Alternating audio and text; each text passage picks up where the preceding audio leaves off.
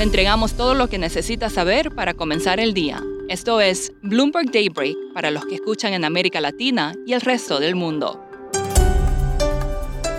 Buenos días y bienvenido a Daybreak en español. Es 3 de enero de 2022. Soy Eduardo Thompson y comenzamos este nuevo año con noticias sobre trabajo remoto, cancelaciones de vuelo y por último, Lionel Messi.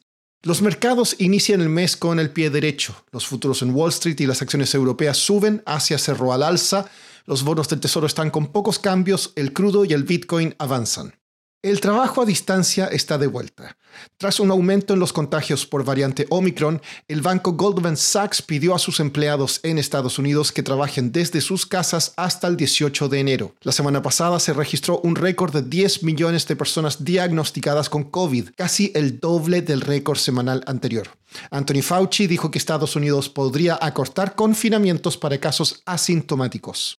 Siguen las cancelaciones de vuelos durante el fin de semana de Año Nuevo en Estados Unidos. Hasta ayer, en la noche, más de 6.600 aviones quedaron en tierra por tormentas invernales y escasez de personal. Podría haber más interrupciones en el futuro luego que ATT y Verizon rechazaron una solicitud del gobierno de retrasar el lanzamiento el 5 de enero de un nuevo servicio móvil 5G que, según operadores, puede interferir con la electrónica de las aeronaves caen las acciones de empresas inmobiliarias chinas luego que medios locales informaron que autoridades en la provincia de Hainan ordenaron a Evergrande demoler algunos edificios de apartamentos.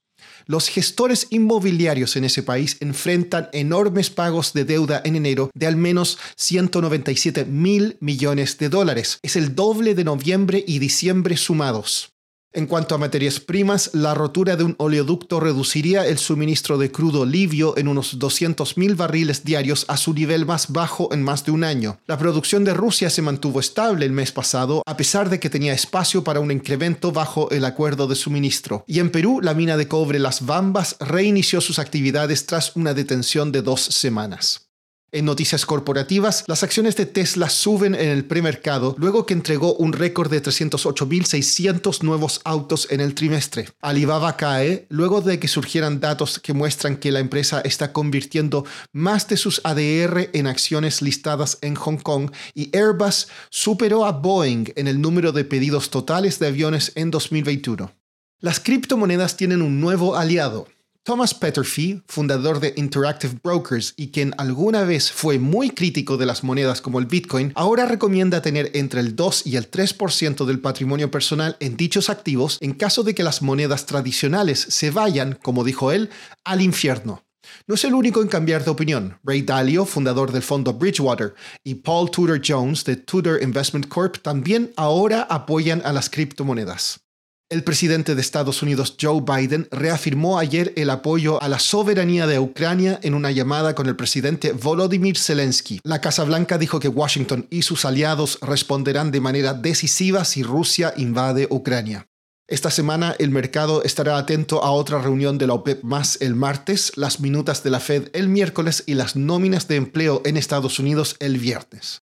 Pasando a América Latina, el presidente de Brasil, Jair Bolsonaro, fue hospitalizado en Sao Paulo para realizar exámenes tras sentir dolores abdominales. Medios locales dicen que mostró síntomas de obstrucción intestinal. Bolsonaro se ha sometido a cuatro cirugías desde 2018, luego de que fuera apuñalado en un acto de campaña. En Perú la inflación anual llegó al 6,43% en diciembre, su mayor cifra en 13 años y por encima de las estimaciones. Siguiendo en ese país, fuentes dicen que el presidente Pedro Castillo estaría considerando reemplazar al ministro de Economía y Finanzas, Pedro Franque. Franque dijo a Bloomberg News que cuenta con el apoyo de Castillo. En Chile, la actividad económica aumentó un 14,3% en noviembre, por encima de lo previsto, pero por debajo del crecimiento año a año en octubre. Por último, el jugador de fútbol Lionel Messi dio positivo por COVID-19 y está aislado. La información la entregó su equipo, el Paris Saint-Germain.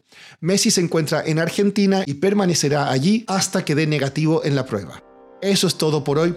Soy Eduardo Thompson. Gracias por escucharnos.